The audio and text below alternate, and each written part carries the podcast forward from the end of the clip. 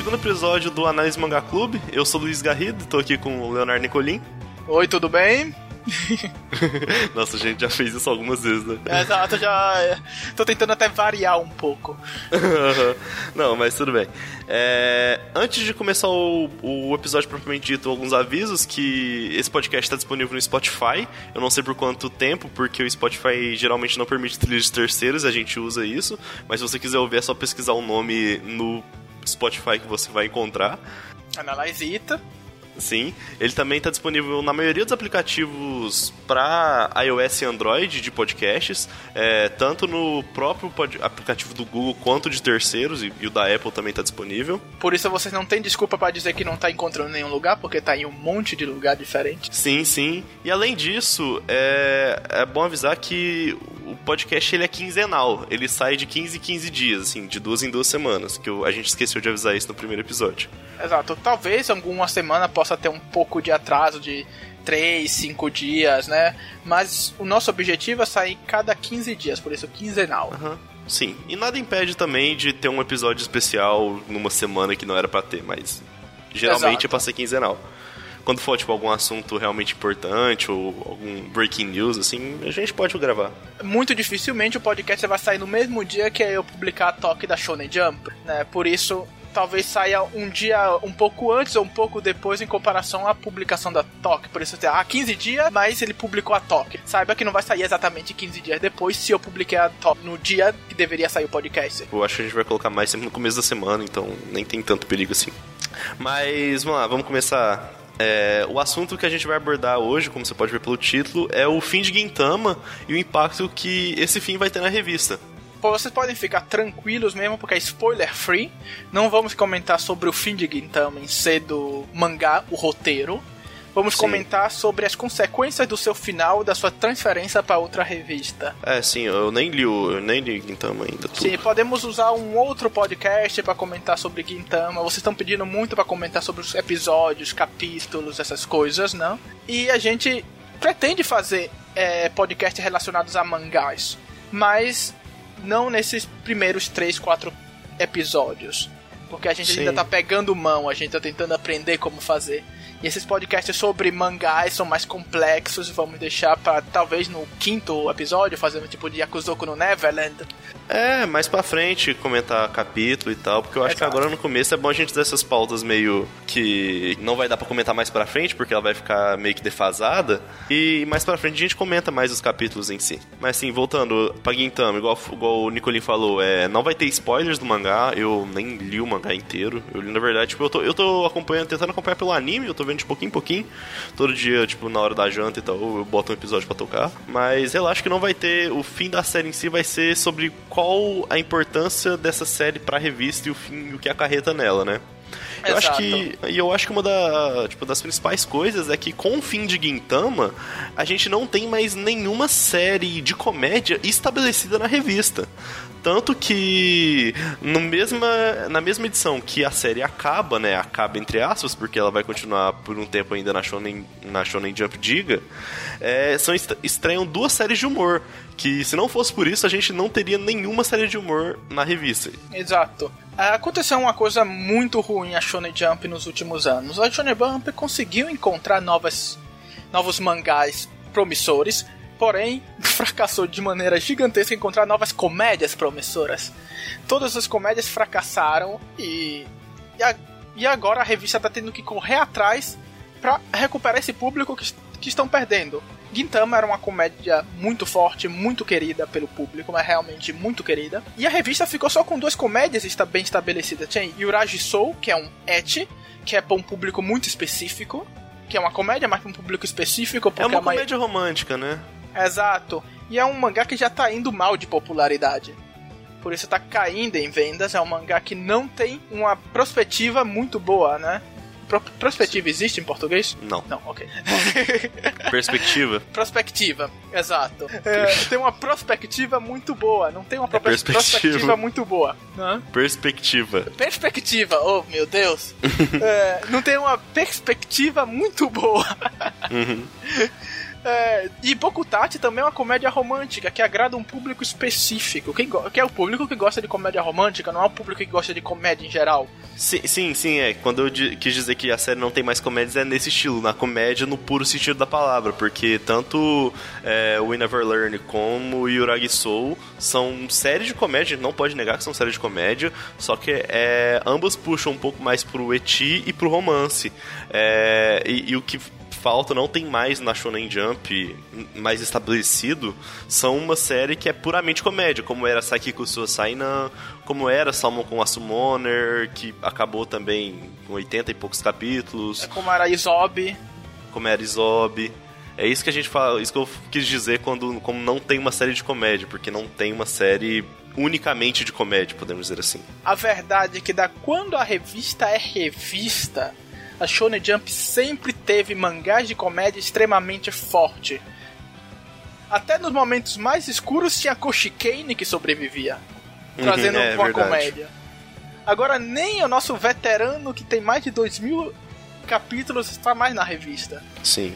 Então a revista perdeu todas as suas bases em comédia, mas todas as suas bases. Isso é inédito na história da revista. Nunca a Shonen Jump passou por uma escassez de comédia como está passando agora. E com isso, né, eles estão estrearam, igual eu falei, duas séries de comédias novas, que foram I Am From Japan e Davi-kun. É, Davi-kun, que é, tem um outro nome gigante. Eu acho que era tipo Davi, é, Renaissance e Davi-kun. É, isso, uma coisa, uma coisa assim. Sim, e a gente leu as duas séries e, assim, dizendo rapidamente, a gente meio concordou que nenhuma das duas são muito boas. Exato. Foi horrível. Primeiro, o Davi-kun é um et um pouco mais voltado é, não, é, pra não comédia. Não é um et, não é um et, na verdade, é que, tipo, tipo, o personagem é um pervertido, sabe? Exato. E a personagem feminina é feita para agradar aquele público que gosta de personagens femininas mais kawaii, né? mais moia, né? Exato. Mas isso não é um problema em uma série. O problema é que não é muito bem é, desenvolvido, os personagens são antipáticos, são chatos. Sim, entendeu? sim. A comédia tem um potencial, cenas criativas por parte do autor, uma ideia criativa também por parte do autor de pegar essas obras do Renascimento. Porém, em prática, para mim, foi extremamente sem graça. Sim, eu, eu falei isso, eu achei mais, eu achei mais divertido lendo a Raw e vendo as referências a obras renascentistas do que vendo a história e vendo que ele é um personagem clichê, tipo, que é per pervertido e tal. Eu, eu gostei da, da ideia de ser um estudante colegial que tem o, o corpo de uma estátua renascentista, tipo a estátua de Davi, né? Davi Kun. Sim. Mas, assim, o contexto por que foi usado isso, eu, eu não achei engraçado, eu não achei divertido. Eu, eu falei assim, as cenas que eu mais gostei foram as páginas duplas, que eram só referências, que não tinham nada de história. Exato.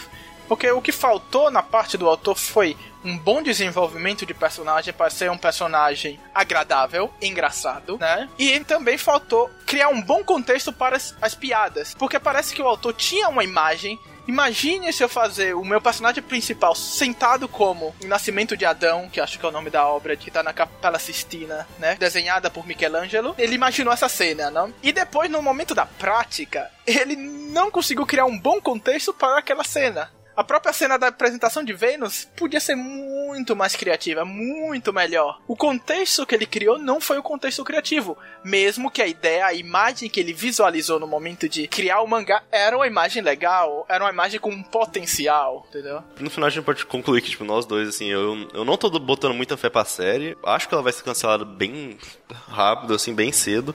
Ah, assim, só pelo primeiro capítulo não dá pra saber, mas pode dizer até que é um... eu espero que seja eu não achei muito interessante. E sobre a segunda série, o I'm From Japan, eu também tô na mesma, na mesma coisa, assim. Ela. Eu não achei a comédia em si engraçada e, e é aquela comédia de várias referências, sabe? É, teve referência a Ru Show, teve referência a Hokuto no Ken. Eu também não curti muito, não. É muito interessante isso, na verdade. Enquanto o primeiro mangá teve referências contínuas, mas a cultura clássica, né, uhum. ocidental, ah, o segundo mangá teve milhões de referências, mas a cultura oriental moderna. Né? Não, especificamente cultura japonesa e, tipo, especificando as regiões. Exato. Mas quando digo cultura oriental, japonesa, na verdade não é oriental, uhum. é japonesa. Moderna, não é mais o relacionado à, à época antiga do Japão. Sim. Mas a, os mangás, cultura moderna nesse sentido, mangás. Talvez fizeram outra referência que a gente não conseguiu entender sobre uhum. as escolas japonesas, né? que são umas referências modernas. Eu também não gostei do mangá, sinceramente. Eu não me agradou. Eu acho que, na verdade, Davi Kun tem mais potencial que Jimoto Gajapan. Eu também acho. Porque Davi tem uma ideia criativa pode acabar atraindo o público pela sua diversidade. E vamos ser sinceros, nós ocidentais somos terríveis para descobrir qual comédia funciona. É, nossa, eu não esperava nada de Spring Apple Number One. Nada. Exato. E Isob, um meu Deus, tempo. como, quanto recebeu de hate ocidental, Isob, na verdade, ninguém leu. Mas todo mundo dava um hate aqui no ocidente absurdo no mangá. O Japão tem o seu próprio estilo de comédia. O público japonês é muito específico na sua comédia. Na verdade, a comédia é muito regional em todo o mundo. Você cresce cresce com uma comédia, você se acostuma com aquela comédia que você cresceu. Se você apresenta pra alguém que não vê um anime Gintama, ele não vai rir de nada. Mas quem conhece anime pode rir de Gintama. Mas quem não conhece não ri.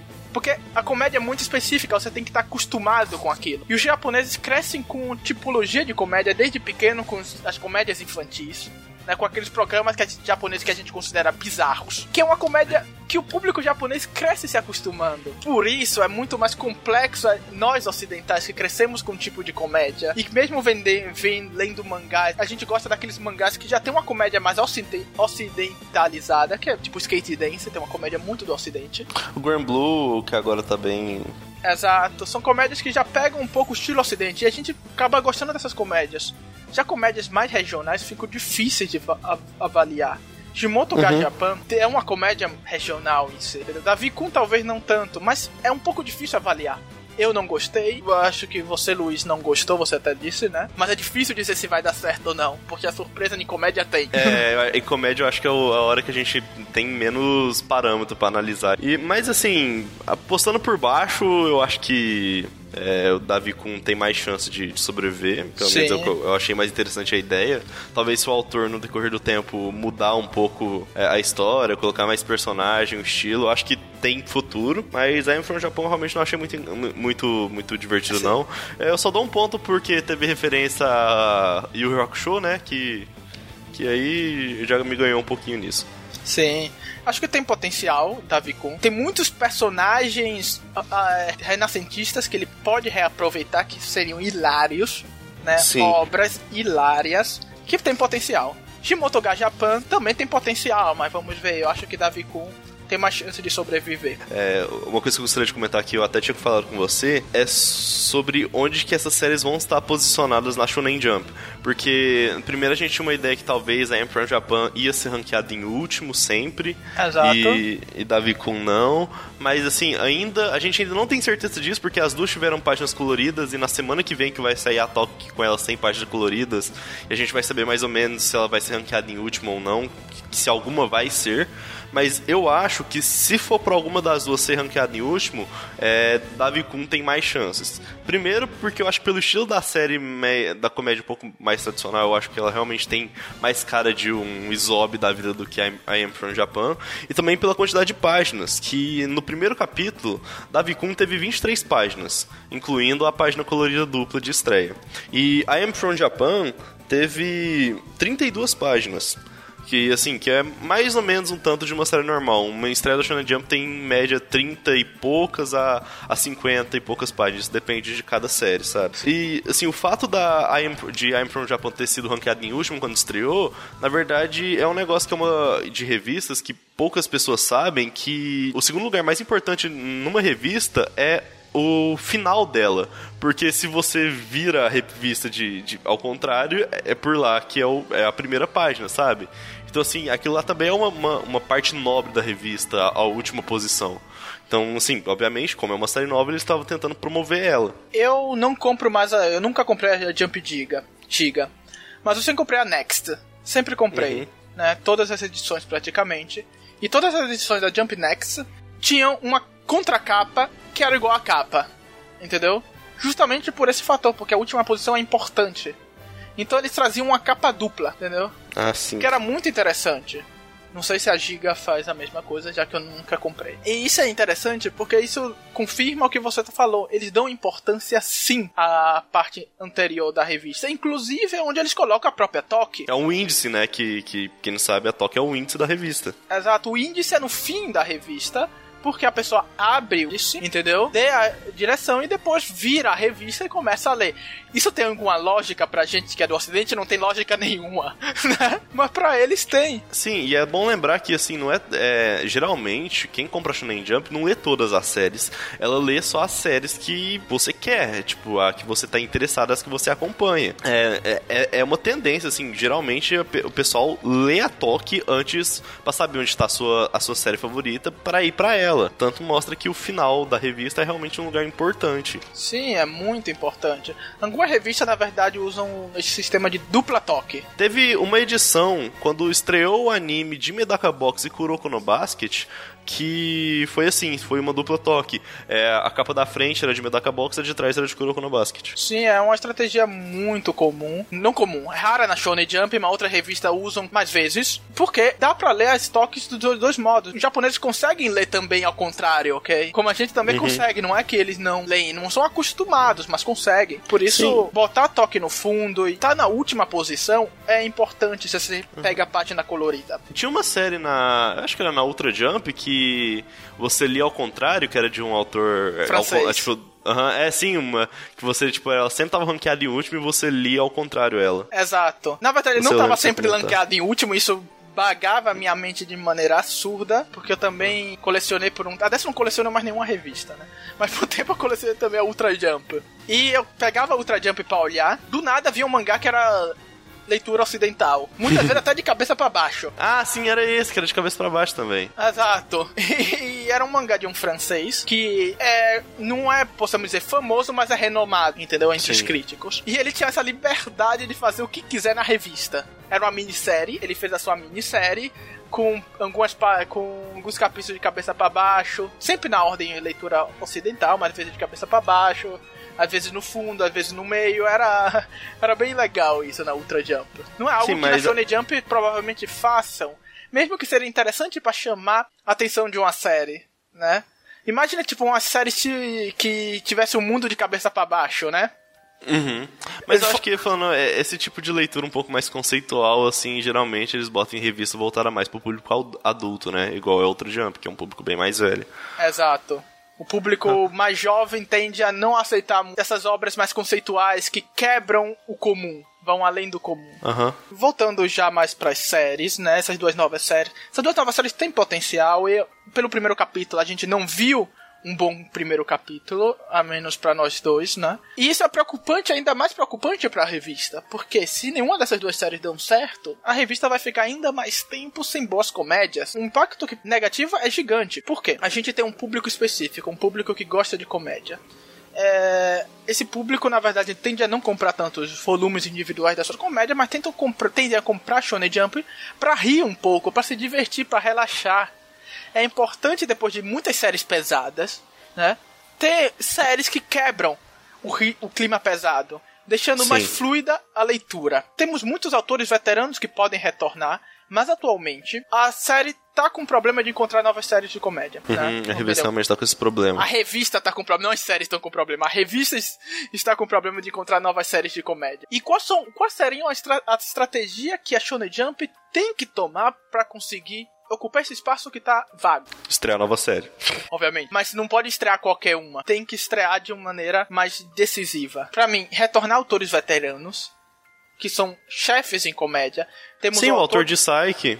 Exato. Ele deve estar. Tá... O autor de Ansatsu Kyoshitsu talvez o autor de Ansatsu, talvez ele nem faça uma série de comédia, porque Neuro também era um, é um mistério com um pouco de comédia, mas não era focado tanto na comédia Sim. igual Ansatsu era.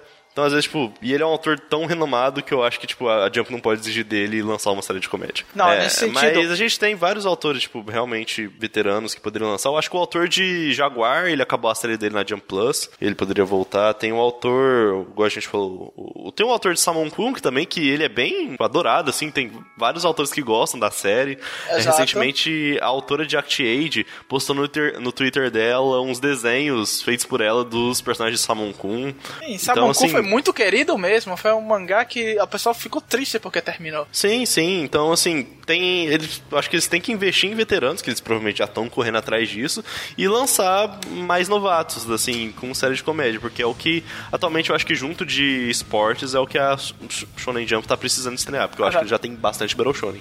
Porque esporte tem Haikyuu, que ainda sobrevive. Soma não é um esporte, mas tem a dinâmica de um esporte, que por isso pode pegar um pouco o público. Ah, eu, mas eu acho que eu, eu acho que o público de Soma é mais um shonen, battle shonen, Sim, assim. isso é verdade. Eu sempre considerei é mais tanto... um battle shonen do que um esporte. É, não é um público tanto de esporte.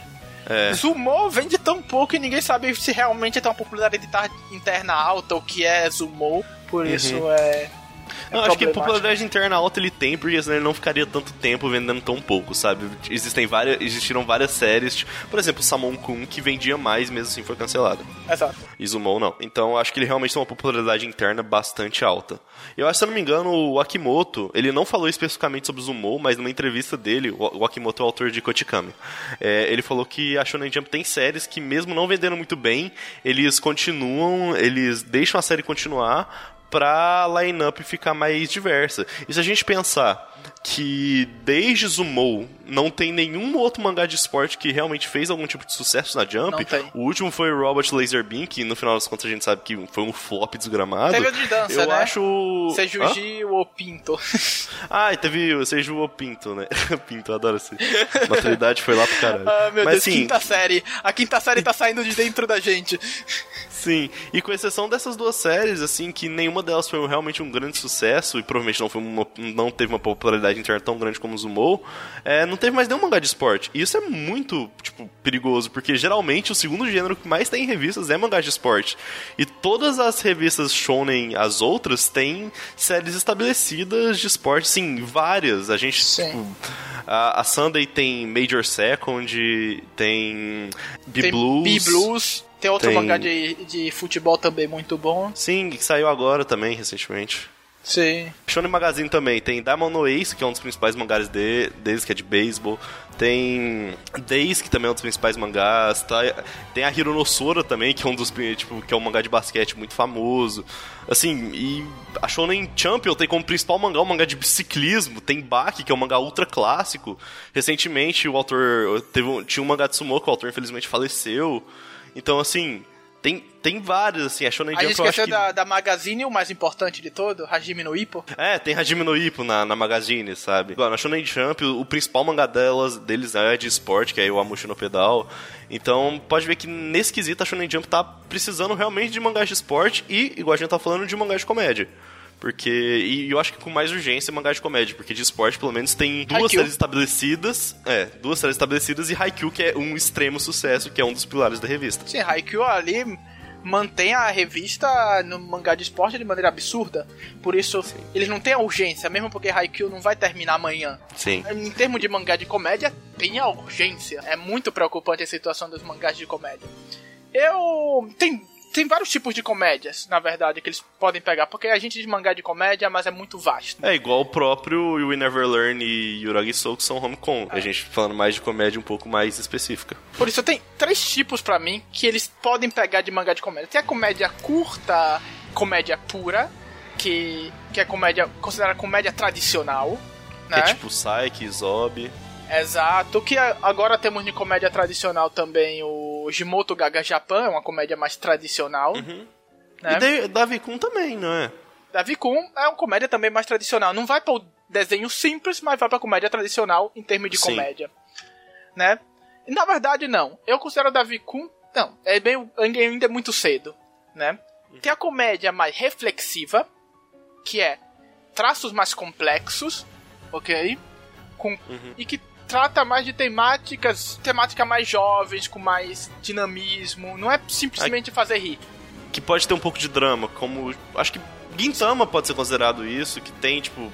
É uma Não, comédia Gintama que tem uns botaria na assuntos terceira categoria que vai chegar daqui a pouco. Co- Tipo, comédia de ação. Comédia de ação, exato. Tá, mas acho que nesse eu consigo pensar só Sketch Dance. Tem Sketch Dance, teve o, a mãe de Sketch Dance, que é, que é a Normandy Secret Club. O Nor Normandy Secret Club foi um mangá sobre de comédia sobre estudantes que formaram clube secreto. E tinha essa dinâmica de clube. Esse mangá foi muito importante porque Prima criou o chamado efeito Normandy, que é um efeito muito comum na Shonen Jump, que é manter o mangá por um pouco mais de um ano porque não tem que tem muito mangá pior para cancelar. Ah, sim. Entendeu? A gente tem vários exemplos atuais né, de mangás que foram, que sobreviveram Monofofu. Assim, nossa Porque, senhora. na verdade, tinham outros mangás para serem cancelados. Várias séries que fizer, fizeram um sucesso, é, conseguiram se estabelecer com o tempo, porque tiver, tiveram vários mangás ser cancelados e elas não foram finalizadas, como Kimetsu no Yaiba. Exato. Que no começo vendia muito pouco, mas tinha tanta série pior que ela continuou. E eventualmente ela Deu, deu um push na- no- nas vendas, é. Normandy Secret Club foi prim- um dos primeiros mangás de comédia que usaram se- coisa escolástico mais reflexivo. Entendeu? Que Sim. falavam que, até de bullying. E foi muito importante, porque influenciou o skate dance. E ele Ah, criou sim. esse, esse efeito porque era um mangá que era tipo. O pessoal achava legalzinho, mas ninguém votava, ninguém comprava. Mas como tinha mangá pior, sobreviveu, sobreviveu por quase um ano na revista. Ah, E- sim, eu não conhecia essa, essa série.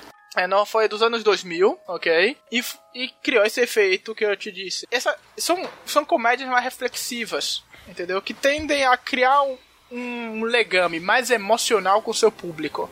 O público Ah, que se- segue skate é, dance, Jesus é um público que tem um amor por aquela série de maneira absurda, entendeu? É, incluído nós dois, né? Exato. Digo por experiência própria. sim, sim, nossa senhora. É um mangá que te Mas- pega emocionalmente.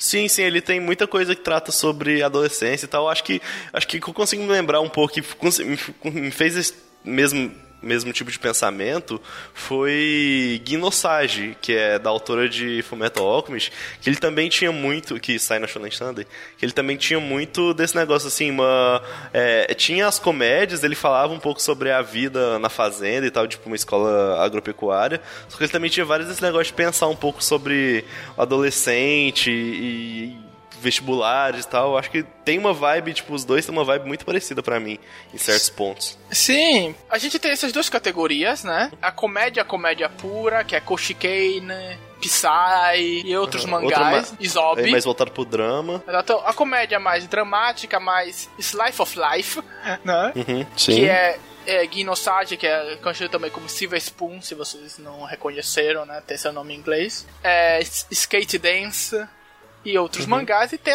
a, comédia mais action, mais voltada pra ação, que é Gintama, é Ansatsu, Beelzebub, Gintama. Ansatsu. Ansatsu variava muito entre comédia de ação e comédia pura, né? E também, tinha- e também pegava a parte reflexiva porque tinha umas boas críticas em Ansatsu, que É, tipo, é, é que, mas eu acho que isso mais é do cerne da série, não do gênero em si, sabe? Exato. Igual o Sketch desse também tinha várias críticas assim, assim, isso varia muito. A gente pode falar, tipo, Psyche também, que podia pode ser considerado meio que uma sátira, que eram sempre pessoas horríveis e as soluções e tal. Acho que isso vem mais do, do tipo, do, do cerne da série do que sobre o gênero dela em si. Exato, é mais o autor, é o modo como o autor vê o mundo e utiliza a Uhum. comédia, né? Por isso. Sim, sim, eu acho que Ansatsu ele, ele variava um pouco entre a ação e o drama também, que tinha os personagens sendo desenvolvidos igual acontecia em Sketch Dance e tinha as cenas de ação também. Tinha, igual tinha, tinha momentos também. muito obscuros em Ansatsu, entendeu? Principalmente sobre o sistema escolar. Ansatsu cria, criticava o sistema escolar de maneira dura, o sistema escolar sim, japonês. Sim, mas igual Sketch Dance também tinha algumas cenas de ação, hum, poucas, mas tinha. É, Ansatsu também tinha algumas cenas mais dramáticas, puxadas pro drama. É, Sketch Dance é... Mas não chegava a ser uma ação, porque Ansatsu tinha uma ação verdadeira, como mais Gintama, com arma, explosões, com o Koro Sensei que fazia... usava seus poderes de maneira absurda. Sim, mas teve, tipo, assim, não cenas de ação com explosão e tal, mas teve cenas de ação que realmente você sentia perigo pelo personagem do Cat Dance. Por exemplo, sem, sem dar muito spoiler, no arco que eles vão pra Osaka, que o, o Arimeko... É verdade, eu já tô... Então, esse era uma... Tinha, tinha arcos com cenas de ação mesmo. Mas, assim... Sim, sim. Sim, sobre... Não, é muito importante dizer que a maioria das comédias tentam coisas, entendeu? Uhum. Não é porque uma comédia normalmente é de um gênero que ele não pode tentar um outro gênero. O próximo Koshike, o próprio Koshikeine, que é uma comédia tradicional, tinha cenas de ação, de perseguição, de policial, essas coisas, né? Por isso, até uma comédia não significa que ela, um gênero tá naquela caixinha e não vai variar. Sim. Por isso, a gente tem esses gêneros, ok? Esses três principais gêneros. Aí demorou um pouco comentando sobre cada mangá, mas chegamos ao ponto. E a Shonen Jump tem que ver o que o público atual quer mais, entendeu? E o, o que os autores querem escrever também. Tem que juntar os dois. Sim, sim. É, você acha que a gente não pode pedir, tipo, uma comédia estilo Isob de um autor, como por exemplo, quando ele fez Skate Dance, porque ele não vai fazer. Sim, o Kenta Shinohara. Né? Por isso a gente não pode pedir também do autor de Zob um, uma série com um desenho extremamente fantástico, extremamente reflexiva nesse sentido. Uhum. Mesmo que talvez ele tenha um desenho bom e a gente não saiba, mas teoricamente não. Sim, no one shot que ele lançou, ele tinha um traço normal. Exato, porque às vezes a pessoa. Fo... One shot que era o pessoal que o corpo deles inteiro era uma cabeça, mas tinha, tipo, aquele desenhar a menininha lá e, tipo, era realmente um traço normal e bonitinho, assim, era bem padrãozinho, mas era bonitinho. Sim, porque muitos autores tendem a, a mudar o seu traço na comédia. A comédia. Sim, é, o traço de. O, tipo, o traço de Zob faz parte da série, sabe? Ele, ele sabia desenhar de outra forma. Exato é, é uma técnica que ele usou, entendeu? De desenho. Uhum. Não significa que é o traço natural seu. Por isso, uhum. eu acho que agora como agora, a Shonen Jump teria que aproveitar no público de, de Gintama. Por isso, eu uhum. não achei Sim. inteligente essas duas novas séries que são mais comédias mais tradicionais. Ah, mas a I'm From Japan tem cenas de luta. Exato. Mas não são ainda. Não, o primeiro capítulo não foi aquela cena de luta convincente. Como Gintama tem. Uhum, sim. Entendeu? Sim, ele usou mais a cena de luta para fazer uma referência do que qualquer outra coisa. Exato. Não é como, por exemplo, Beelzebub, que muita gente esperava as lutas de Beelzebub. Sim, sim. Que Beelzebub depois virou uma série de, de luta normal, na verdade. Deixou a comédia... Rainborn, é, que nasceu como comédia e depois desvirtuou no shonen, né? É, virou um Battle Shonen puro, um puro Battle Shonen. Que não agradou tanto muitos dos leitores, agradou tanto os leitores ocidentais, mas parte do leitor oriental que se apaixonou pela série de comédia não... Uhum. Disse, olha o que você tá fazendo, é? A, a Kira Mano até ela dava umas recaídas quando acabava um arco, ela lançava uns 10 capítulos de comédia, mas depois voltava pro Battle Shonen. Exato. Porque essas comédias de ação tendem a. O que é que Rainbow não podia nunca ser uma comédia de ação? Podia ficar sempre na comédia pura, porque tinha potencial de ser comédia pura. Ah, eu acho que eu acho que na época eu lembro que é, que a série realmente ela tava tendo uma. É, ela aumentou bastante a popularidade depois que ela mudou para isso e, e, a série mudou mudou por causa disso, porque a popularidade dela tava mais baixa, sabe? Exato, na verdade, a, o público que gostou da série inicialmente não gostou do, da transferência. Porque o público inicial se apaixonou por uma série que era praticamente comédia pura. Ah, sim, mas. Mas o público inicial não tinha uma popularidade tão grande quanto o potencial que aquela série tinha como ação. Sim, sim. Aumentando o número de ação, o público de Rainbow explodiu e acabou não agradando, acabou sendo uma coisa um pouco polêmica porque não agradou tanto o público tradicional, mas agradou o público geral. E que é isso que importa pra revista, são as vendas. A revista não importa com qualidade de mangá. Sim, tanto, tanto que eu falei que tipo, a proposta de Shokugeki no Soma é que se ela não desse certo, é, o Shokugeki e a batalha culinária, ela ia virar, ela ia tentar se focar totalmente no Eti para sobreviver. Assim, era tava planejado pelos autores e pelo editor isso. Sim, tem muitas séries que partem com a ideia, né? Eu quero isso, mas se não funciona, botamos esses elementos aqui já escondidos, né? Soma não escondeu, mas botou como secundário, não tanto, mas um pouco, né? Uhum. Botam ali já, porque se não dá certo, a gente pula nesse barco. Sim. Antes que afunde. Mas o que eu quero dizer, para mim, atualmente, a revista não tem que fazer o que fez com Davi Kun, ou como fez com Jimoto Ga Japan, que foi apostar em comédias, mas é, tradicionais no sentido de ser comédia pura tem que aproveitar em um público que é de Gintama. O público da, da comédia tradicional, desculpa, já fugiu da revista. Uhum. Tava o público que lia Gintama. É, é importante não perder esse público. É, eu acho que com o fim de Psyche, né, que, que a, a série tava baixando de popularidade devagarinho, mas estava, é, dava para ver que esse público ele tá realmente, realmente saindo da revista. Exato. É um público que tava, tava, talvez esteja indo pra Magazine, pra Sunday, pra Square, que aposta muito na comédia. O problema da Shonen Jump é isso é um problema sério, na verdade, porque a revista tá ficando cada vez menos variada. Tá cada vez mais igual. Tá muito séria a revista. Ah, eu. Muita seriedade não é bom. É, eu não, eu não, tipo, eu não acho isso assim, eu, eu, acho que ela tá com uma falta de comédia, mas de uns tempos pra cá eu acho que foi, tá sendo um dos anos que a revista tá mais variando e tentando fugir só do Battle Shonen, que é geralmente, tipo assim, a. Ah, quantidade majoritária de estreias geralmente era Battle Shonen, então, mas esse ano já ela... teve muita coisa que não era não era estreou, coisa assim fora do, do, do, clássico mangá de batalhas. Assim, a gente pode pensar até Neverland ou Doctor Stone que tem batalhas, mas não não, eu não, vou, não é um Battle Shonen propriamente dito. O meu ponto. A revista não é monotemática, ela é pluritemática, mas eu considero uma revista monocromática. O que eu quero dizer com isso? Em termos de temas, tá muito variado. Os mangás são realmente de vários. Do Doctor Stone, é Kaisen, Act Age, são mangás muito diferentes entre si, que mostram uma temática vária. Mas ao mesmo tempo a revista é monocromática todos esses mangás vão pra uma área mais séria. Então. Que agradam já, já um público que tá mais já por mangás mais sérios, por mangás mais. É, não descontraído, mas afunde mais na reflexão. Acho tá faltando uma mangás, comédia. Um, mangás, tipo, pra um público mais jovem, jovem adolescente, assim, não pra um público mais infantil. Exato. Eu, a gente, a gente eu... teve uma discussão parecida na, na, na, última, no último episódio, e eu acho que, na verdade, não é que a série tá investindo esse ano mais em séries. Tipo, a, a revista só tá investindo em séries sérias. É porque essas séries mais pro público infantil, elas já existem na revista. É, já tem Haikyuu, já tem One Piece, já tem Boku no Hero, já tem Black Clover. É, já tem várias séries para um público mais novo e agora eles estavam procurando é, é uma, essas séries mais sérias para é, tipo pegar um público um pouco mais velho que tava fugindo da revista. Acho que às vezes isso tem, foi impactado pelo sucesso de Neverland, sabe? Eu, e tem outro fator, na verdade eles estão apostando, eles estão fazendo lançar, estão lançando séries de comédias a rodo na revista, mas realmente muitas entendeu? Só que não estão dando certo. Sim, é tipo, essa preocupação de Gintama não é que eles estão né? fazendo uma revista obrigatoriamente monocromática. Uhum. O público tá querendo aceitar mais mangás mais sérios. Sim. Entendeu? É isso que o público quer. O público mais jovem, né, mais jovial, mais infantil, ele não tá tendo tanta voz na hora do voto.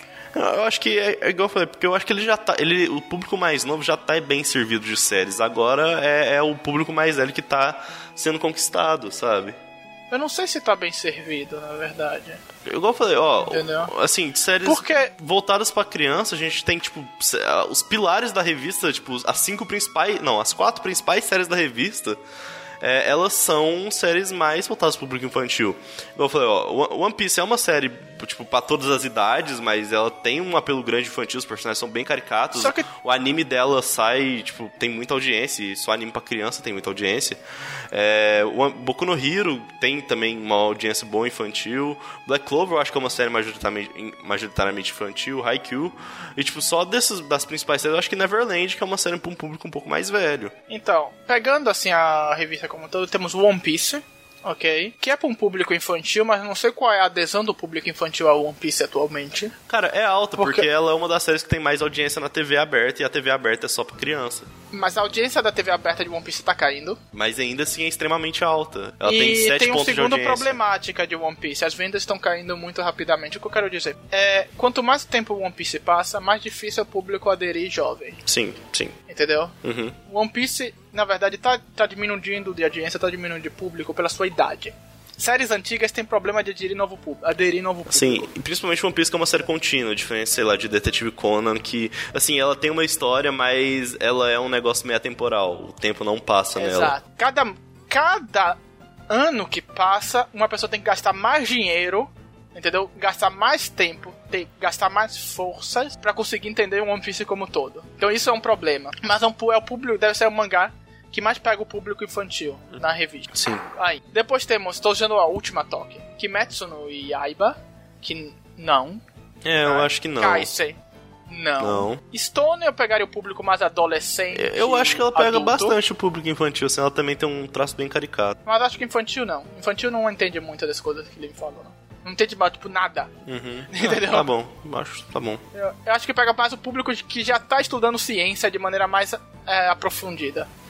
Sim, sim. Então, fundamental, final do fundamental, começo do médio, eu não sei como é que é no Japão. Black Clover, infantil, né? Uhum. Boku no Hero Academia. Eu acho infantil. Assim, ela, eu, eu falei, ela tem uma camada um pouco mais séria, se você quiser ver. É multicamada, é tipo One Piece. Sim, mas verdade. eu acho que ela pega o público infantil, tanto que a série também tem muita audiência, o anime tem muita audiência. E Akuzoku no Neverland pega não. um público adolescente, adulto. Sim. Alto, adolescente alto. 16 anos acima, uhum. né? Sim. Act Age, 16 anos pra cima. Uhum. Bokutachi, eu acho puberdade. Que, acho que pega um público infantil também, uns 13 anos, vai. É criança, né? Exato, é a puberdade. Entrou Sim. na puberdade e tá vendo Bokutachi. Terminou a, a, a, época da puberdade e já começa a ver de menos. Não, não significa que não agrade o público que passou da puberdade, agrada. Né? Mas Sim, não eu é falei, mais o eu, eu, público leio e eu acho uma série divertidinha, sabe? Exato, não é, mais- não é mais o público-alvo. A gente Uhum. pode gostar de uma série sem ser o público-alvo. Sim, tanto que, tipo, uma das minhas séries favoritas é Boku no Hero, que é uma faixa média infantil, sabe? Sim, Boku no Hero não é. A gente não é o público-alvo. A gente tem que. A gente às vezes tem que reconhecer certas coisas. A gente gosta, mas não é o público-alvo. A gente tem que aceitar que gibi é geralmente pra criança, vocês têm que aceitar isso, não é coisa de adultão. É Shonen Jump, não é é- seinen não, vai tomar no cu. Exato, não é Adult Jump, não é Young Jump, não é Seinen Jump, é Shonen. Uhum. Ok? Vamos aceitar que a gente não é mais público-alvo dessa revista. Aham, sim. A gente tá velho, eles não vendem a revista pra gente. Inclusive a gente nem compra serviço, a gente mora em outro país. Mas. Exato. A gente não dá um lucro pra, pra eles. Uhum. Tá, mas voltando. Haikyuu eu não considero infantil. Tipo, eu acho muito. Tem, tem um público infantil, mas eu considero mais adolescente Haikyuu. Eu, eu acho que ela, ela é pra todas as idades, assim. Yuraji Sou é puberdade pura. Nossa, é infantil pra caralho essa, bem? Sim, sim. Meu é... Deus. Essa é mão peluda. Sim, exato. E no Maruzumo, É, eu acho que é a jovem. Jovem adulta, assim. jovem adulto, assim. É, principalmente depois do, do, do time skip, ela ficou bem mais. E terminando, tem Soma. Só que eu acho que é ela pega os dois públicos. Eu acho que ela Pega pega tanto infantil quanto mais E velho. se... É verdade, a revista E, tipo, tá muito. Sim, se fizer as contas, tem até mais série pro público infantil. Eu tava contando uma hora, uma hora eu parei de contar quando a gente fa- falou de. Foi falar de, de Seinen e tal. Mas a, tava, tipo, a série tem muito mais séries voltadas pro público infantil do que. Não, não muito, mas tem mais séries voltadas pro público infantil do que, do que pro público jovem adulto, sabe? Porém, e isso é verdade totalmente, né? Não é totalmente. O público infantil tá muito bem representado, mas o público velho e infantil que gosta de comédia, não. Esse público infantil que vem dessas comédias, que passa tanto na TV, mas tanto na TV, não se sente representado. E o público que vem da. que é mais tradicional, que não é mais público-alvo, mas pode comprar alguma coisa, não se sente ah, representado na revista. Aí um negócio que a gente esqueceu de comentar é que pelo fato da Jump estar com nenhuma série de comédia tradicional, Davi Kun em Japão tem muito mais chance de se manter na revista do que o normal, né? Se, se é Uma outra coisa aqui que eu, que eu acho que é interessante a gente analisar é que com o suposto fim de Gintama, que eu chorei de rir no final, tipo, da página final que eu li, que é uma página, uma página inteira só com ele gritando, a gente, nossa aventura vai continuar na Jump Giga. Depois disso, eu tenho o, o escreveu uma carta explicando por que, que ele vai mudar, mudar pra lá. Ele falou várias coisas e tal, mas uma coisa que eu achei bem interessante, que é, entre, é legal da gente comentar, é, essa, é um trecho aqui que ele fala que a Jump tem um sistema que você precisa notificar o, o, dep- o departamento editorial mais ou menos seis, Seis meses, meses. seis meses antes da série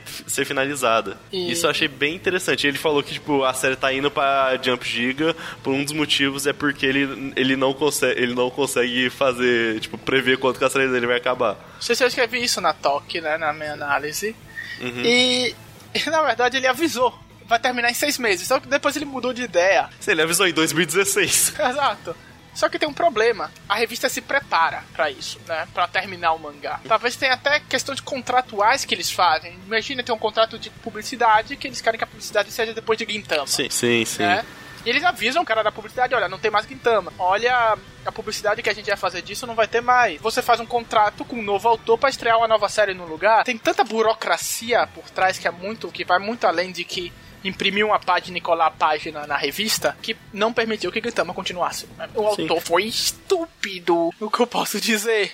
Ele podia continuar na revista quanto tempo quisesse se não tivesse avisado, né, que terminaria. Fa Ah. Fazia Slandan, que não avisa, avisa um dia antes. Não, mas ele também mas ele também falou que ele tava existia coisas que ele queria contar que o número de páginas tava meio que dificultando pra ele, ele acha ele achou uma ideia interessante ele voltar pra Giga. Pra ele mim, pra isso Giga foi a parte da desculpa pra, com- pra, dar, pra estimular o pessoal a comprar giga. Sim, Tipo- mas eu acho que é uma boa pu- pu- publicidade, eu acho que tipo provavelmente é, o anime o anime também vai acabar com uma punchline mais ou menos assim, porque ele tá cobrindo agora o arco o arco atual da revista. Então assim, eu acho que vai ser uma no final das contas vai, tipo, foi uma, foi uma eu gostei da, da, da conclusão assim. Eu, eu vou dizer que eu não fiquei puto com a série ter acabado, sabe? Eu achei até meio, tipo, a série não ter acabado, achei até meio tipo um negócio bem guintama de se fazer. Exato. Esperar que Gintama não termine com a trollagem não é Gintama. Outra coisa que eu gostaria de comentar sobre Gintama é sobre a importância comer- comercial que a franquia tem, porque desde não sei, desde o fim eu acho que de Ansatsu, Kyoshitsu, de Naruto, Kuroko no Basket, não existiu uma série tão importante e ativo comercialmente ainda que acabou. A gente tem, a gente tinha Bleach, é, tipo, que é uma série, que era uma série ainda, ainda, uma série ainda comercialmente forte, só que ela ainda, ela já tinha dado o que tinha de estar na maioria do tempo, estava diminuindo tanto as vendas quanto a popularidade. É, a gente teve também o final de Toriko, que não, que no seu final ela já não tinha tanto mais fôlego, mas Gintama, ela ainda é uma das séries que mais dá dinheiro para Shonen Jump, porque ela vem, ela tem um anime bem famoso, ela tem muito merchandising, a perda dessa série, eu acho que vai ser algo que eles vão sentir um impacto muito grande. E eu acho que hum, só não, só não no mesmo nível que eles sentiram quando, sei lá, Naruto acabou. Eu acho que ela tem até um impacto comercial mais, mais pesado do que Ansatsu, por exemplo. Eu, a gente não sabe as, as, as vendas de Ansatsu em geral, a gente sabe das vendas dos, man, do, dos volumes, né? Sim. E o Ansatsu vendia muito bem com os, com os volumes.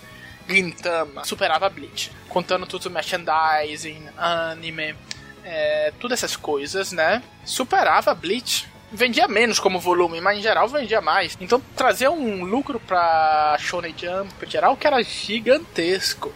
A revista, o mangá, tem um potencial comercial, tem uma presença no mercado japonês que é surpreendente é ativa. Por isso, agora que Gintama termina e vai para Jump Giga, não termina, vai ser transferido, a Jump vai continuar lucrando, mas vai perder um pouco essa, essa atividade comercial da do, do mangá. Isso vai trazer um, um outro impacto na receita da Shonen Jump. A receita que o editor diz que tá aumentando. Porém, a gente não tem certeza.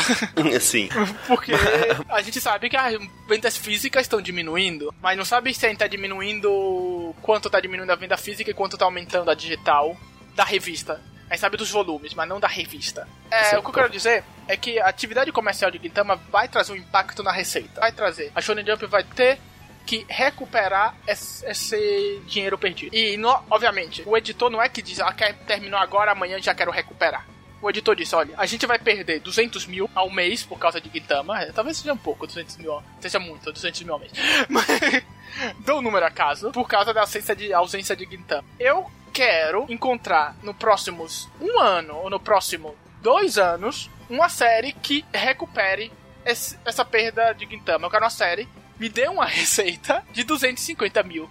Eu, eu não acho que eles estão procurando, tipo, focado em procurar algo assim, porque é, não é uma coisa tão fácil de achar, porque, vamos ver, Gintama saiu em 2004, e ela, das séries, não, não existe mais nenhuma, não existiu mais nenhuma série de 2004 pra cima que é, gerou mais royalties que Gintama. Na verdade, acho eles que... procuram, sabe por quê? Porque eles procuram sempre equilibrar a receita. Na verdade, eles não precisam encontrar uma série específica. E não precisa ser uma série sim. nova. Ah, sim, entendi. Precisa, a revista precisa de algum modo compensar a quanto o Gintama está perdendo. Quando quando One Piece terminar, a receita da revista vai cair muito. Ah, e eles não vão conseguir é. talvez recuperar todo. Isso mas é um eles plano têm de que redução um de danos plan... que eles já estão fazendo agora, porque tipo eles nunca vão conseguir recuperar o lucro que o One Piece dava. Exato. Mas a receita geral, eles não podem continuar diminuindo de receita. Uhum, então, Gintama vai trazer uma diminuição na receita da revista. Mas, de algum modo, isso pode ser também com corte de gastos. Eles vão ter que equilibrar. Mas eu acho que o planejamento para redução de danos com o fim de Gintama já tá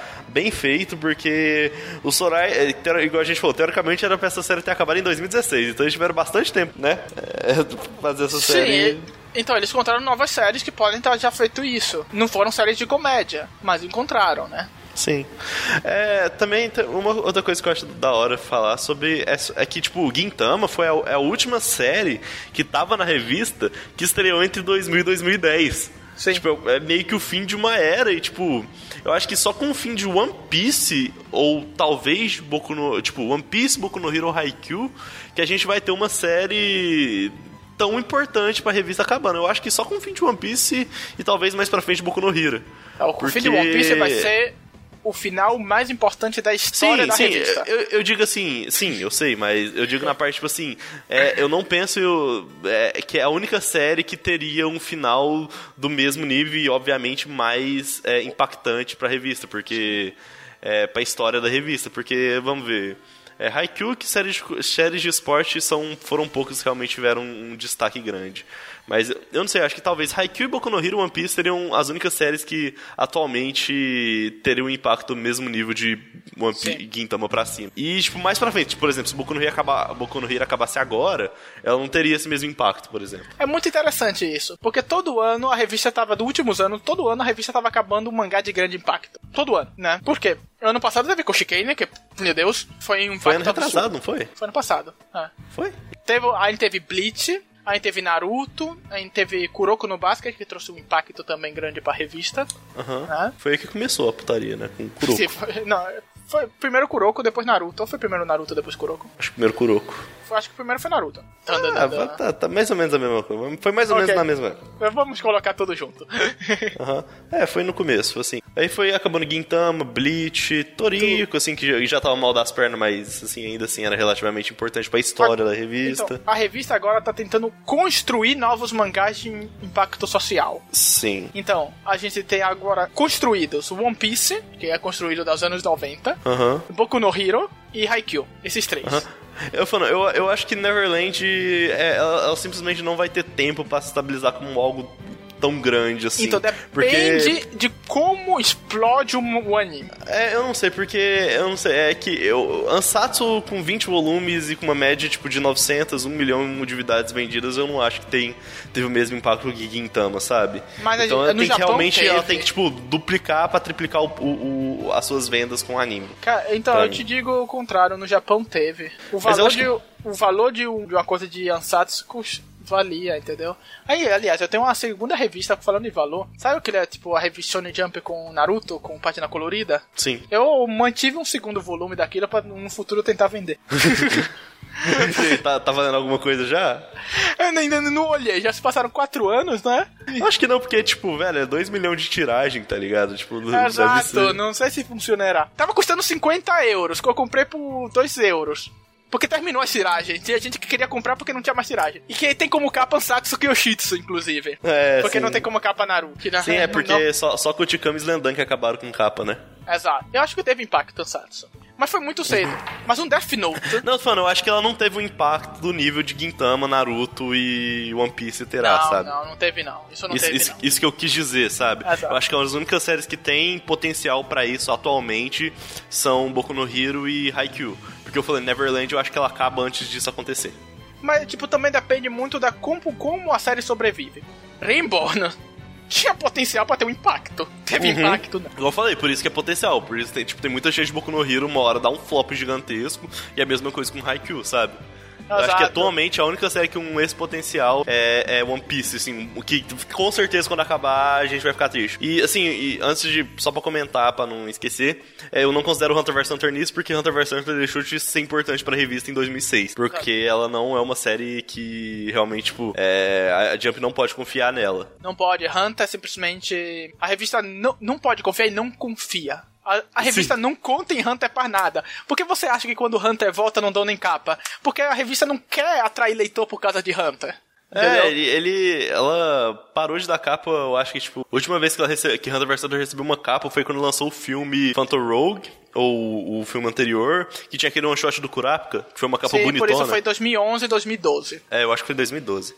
E. Então, tipo assim, faz muito tempo desde que Hunter vs Hunter ganhou não, uma capa, pera, sabe? 2012 pra 2013. É, porque então foram na primeira edição. Uhum, eu, então... Isso na minha memória, posso estar errado. Sim, então, então, tipo, tanto tempo que faz que Hunter vs Hunter não ganha capa, porque, porque tipo, ele, ele não é uma série que a, a Shonen Jump pode confiar. É, desde 2006 ele não tem nenhum, nenhuma periodicidade. A revista não pode é, usar, ter confiança numa série, numa série dessa, sabe? Não mas pode. assim, quando ela acabar, ela realmente vai ser uma, tipo, um, um fim de uma série enorme na história dos mangás, mas não na história da Shonen Jump. A Shonen Jump já vai estar. Tá, já se livrou. A Shonen Jump não conta mais pra sua receita de Hunter vs Hunter. Não Acho conta. que contar com a receita ela conta, porque um volume dela vem de um milhão de unidades, é, sabe? Exato, isso conta na receita e, conta. E sai geralmente um volume por ano, assim, já, já ficou Mas meio eu que acho que definido ele não conta sai como um por ano. receita ativa. O que eu quero dizer? Ah, ele sim. coloca como receita extra. Sim, sim. Na receita da revista, quando ele faz um planejamento anual de quanto a revista tem que ter de entrada e sair, eles não colocam na entrada a previsão de capítulos de Hunter. Sim, sim. Eu acho que, eu acho que é. Isso vai ser um bônus. um, belo, um belo de um bônus, né? Que é tipo o segundo mangá que mais vende na revista. É, exato, é um bônus que eles amam, mas eles não colocam já como entrada ali certo. Mesmo porque nessas coisas eles têm que ser muito claros e não podem botar, botar dados arriscados ali. Mas, mas assim, voltando sobre a importância comercial da revista. Acho que é isso, né? É, é isso, por isso. concluindo, né? O problema é, o Gintama vai trazer um dano pra revista, porque é ativo, é, vende muito, e a revista vai ficar sem comédia. Então a revista vai ter que procurar nos próximos meses encontrar uma nova comédia, vai ter que garantir que o dinheiro perdido com Gintama seja recuperado com uma mais séries, se já não foi recuperado com o planejamento desses dois anos. Dependerá muito dos animes que vão vir nos próximos anos, talvez, né, de como serão as próximas séries. E mais principalmente vai ter que encontrar novas comédias. Acho que esse é o principal ponto. A revista tá diversificada, a revista tá com várias idades, mas não consegue agradar um público muito importante, um, um, público histórico, um público que sempre esteve presente na Shonen Jump, foi o público como base da Shonen Jump nos anos 60 e 70, porque a Shonen Jump usava como base a comédia, né? Era, pior que era. É um público que revelou, um público que revelou grandes autores, o Akira Toriyama. É, ele é um autor majoritariamente de comédia, a única ele série de ação que ele comédia. tem é Dragon Ball. A Exato. única série de ação que ele tem é Dragon Ball. Exato, ele nasceu, ele viveu na comédia é uma revista histórica na comédia. É uma revista que agora a sua história está sendo destruída. Porque está sem comédia. Esse público histórico da revista, esse, essa coisa histórica, que pode ser fase de uma mudança. Pode ser uma mudança. Talvez a revista não seja mais de comédia para sempre, não tenha mais comédia, é o que eu duvido. É, não, que é isso normal mudar. Ter. Querendo ou não, é normal mudar. Mas eu acho que a uhum. revista não tem que mudar nesse sentido, porque Sim. apostar na comédia apostar em um público diversificado e apostar em mais dinheiro. Sim, é um dos pilares de qualquer, de qualquer almanac, de qualquer revista da, do Japão. Todas têm uma série de comédia, série de ação e, tipo, pelo menos alguma série de esporte, assim. Eu acho que isso não vai mudar, não. É, exato. Então, atualmente, o Shonen Jump tem que procurar uma nova comédia. Criar esse público, porque vai estar tá perdendo dinheiro. Vai estar tá perdendo público. Perder público é perder dinheiro. A revista não quer perder dinheiro. Outra coisa que eu queria comentar, só um, uma curiosidade, é que o Kenta Shinohara tweetou que ele tava num happy hour com, Sora, com o Sorite, tipo, e o Sorite tá meio bêbado, comemorando o fim de Gintama. Eu achei isso bem curioso. Kenta Shinohara, que é o autor de Sketch Dance, Kanata no Astra.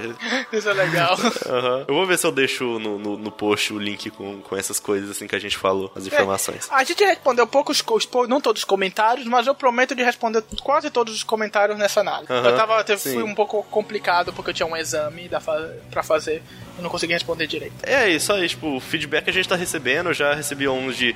Que teve uma hora que eu até comentei com o Nicolin que teve um problema na edição do áudio do último episódio, que a voz. que uma hora, tipo, eu passei uma faixa de áudio errado e a voz do, do Nicolin ficou mutada por um tempo. Mas assim, o pessoal até comentou que tava com uma parte de. de tipo, uma, umas partes que não tinha nenhuma fala que foi por causa disso. E eu, eu já tô pegando feedback, assim, no geral, o pessoal tá me ajudando muito a melhorar a edição. E é isso, né, cara? Continua comentando, comenta comenta sobre o episódio, igual a gente comentou. Eu também respondi alguns comentários. Na semana passada não deu pra eu também pegar muito sério pra responder, tipo, pra responder tudo, mas continua respondendo, continua comentando que a gente vai, a gente vai melhorando no, o, o, programa. É isso, por isso a próxima semana vamos analisar bem os temas, tanto sugestão de temas, porque a gente ainda não tem nenhuma ideia. sim, sim. Por isso, eu espero que vocês tenham gostado. Continuem lendo a análise do Analyze It. Continuem acompanhando o podcast. Se vocês gostam, se vocês não gostam, pode acompanhar para criticar, né? Sim, sim. ah, e a gente tá pegando umas pautas assim mais pra frente que a gente vai fazer com certeza. Eu quero. Eu, a gente tava até comentando no, de, no final do ano a gente comentar, tipo, as, as melhores séries tipo, da Shonen Jump especificamente e tal. Exato, tipo, a gente vai comentar séries específicas, famosa Yakuzoku, Bleach, até séries históricas a gente vai comentar. Uhum, a gente sim. ainda não vai dar tão opinião sobre capítulos atuais semanais, porque é um pouco mais complexo fazer isso, né? É, eu acho que a gente precisa ter um pouco mais de envoltura pra comentar sobre o capítulo semanal. Às vezes a gente faz alguma coisa parecida no molde do que o VideoQuest faz, do canal no YouTube, que tipo, eles fazem meio que uma live pra comentar ao vivo e tal.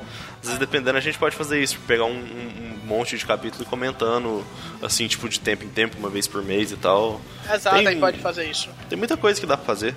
Exato. Por isso, é isso por agora. Espero que vocês tenham gostado do podcast. E até, até 15 dias? até, até daqui duas semanas, provavelmente, Exato. quem sabe. Arrivederci.